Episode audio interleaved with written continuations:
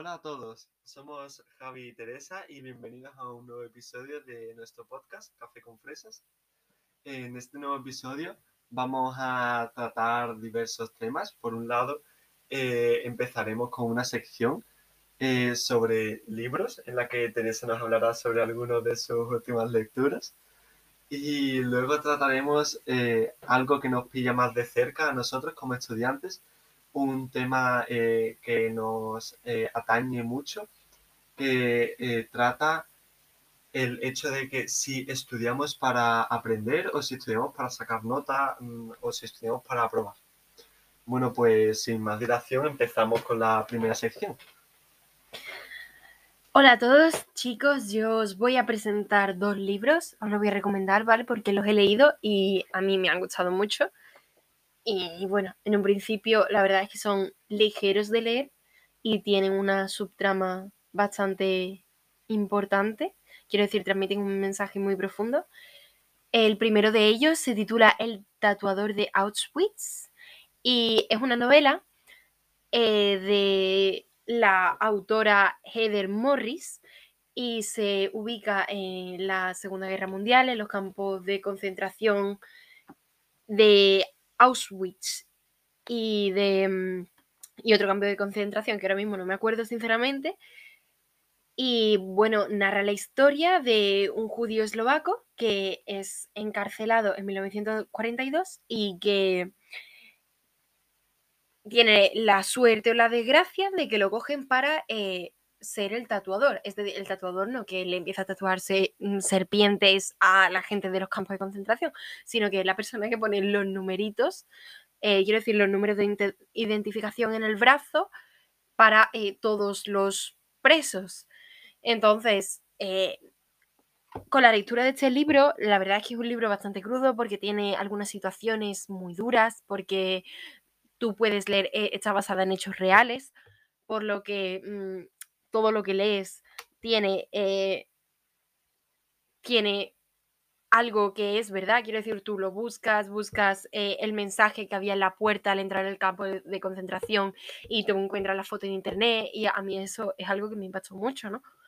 Y, y bueno, y este chico eh, que se llama Leil, conoce a una chica que se llama Gita, que también está recluida en el, en el campo de concentración y intentas sobrevivir de la mejor manera posible. Entonces se ve tanto las situaciones de todos los presos que estaban allí, también la corrupción que había eh, con los alemanes, que serían en ese caso el otro bando, los que lo tenían preso, la situación de las mujeres después de la liberación de los campos de concentración, porque las mujeres cuando estaban relacionadas con los soldados alemanes eh, también se las culpaba eh, aunque hubieran sido violadas, hubieran sido secuestradas, se las culpaba como si fueran parte también de, del bando alemán. Entonces, bueno, es algo que se puede ver de primera mano, se puede aprender y es muy entretenida. El segundo libro que os quiero comentar se titula Aquí empieza todo, de la autora eh, Jennifer Niven. Es la misma autora de eh, Violet and Finch, por si alguien la conoce, que ha salido eh, una película en Netflix hace poco. Y bueno, este libro a mí me llamó mucha la atención porque son dos protagonistas y el protagonista Jack tiene em, una enfermedad llamada prosopagnosia.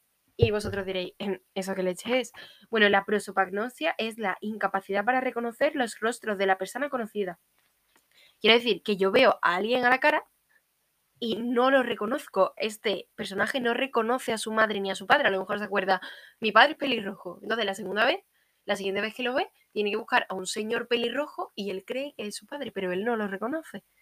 Entonces, de hecho, eh, hay, un, hay un fragmento del propio Jack que la verdad es mm, bastante interesante porque te dice, imagínate que entras en una habitación llena de desconocidos, personas que no significan nada para ti porque no conocen ni sus nombres ni sus historias.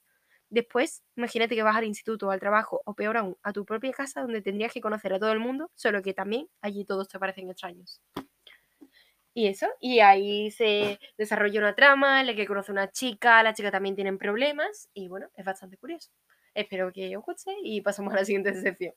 Bueno, pues muchísimas gracias por eh, esta sección de lectura que, nos ha, has querido compartir con nosotros.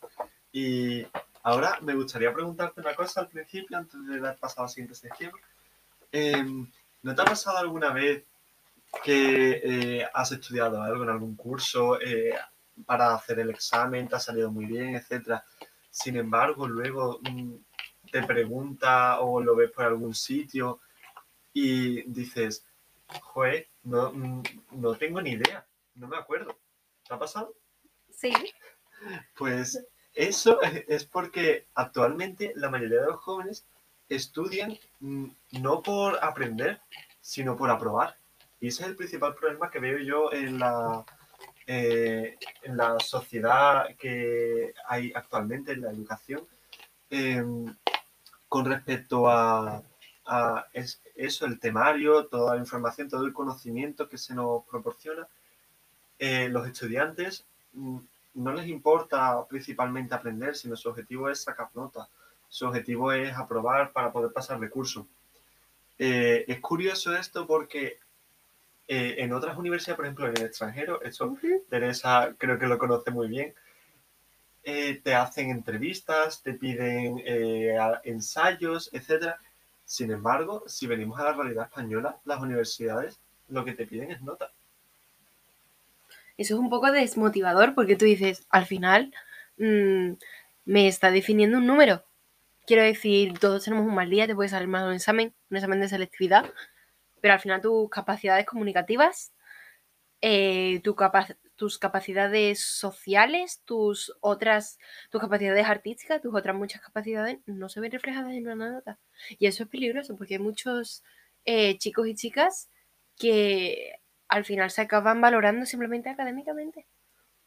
Eh, eso nosotros, bueno, ya lo hemos comentado varias veces desde el inicio de este podcast, al estar en el bachiller internacional, de hecho, fomentan que no se memorice, que se entienda, y yo creo que ese puede ser el principal, el, primer paso que uno tiene que dar, ya no solo por parte del profesor de, o del el centro educativo, sino por parte del propio alumno.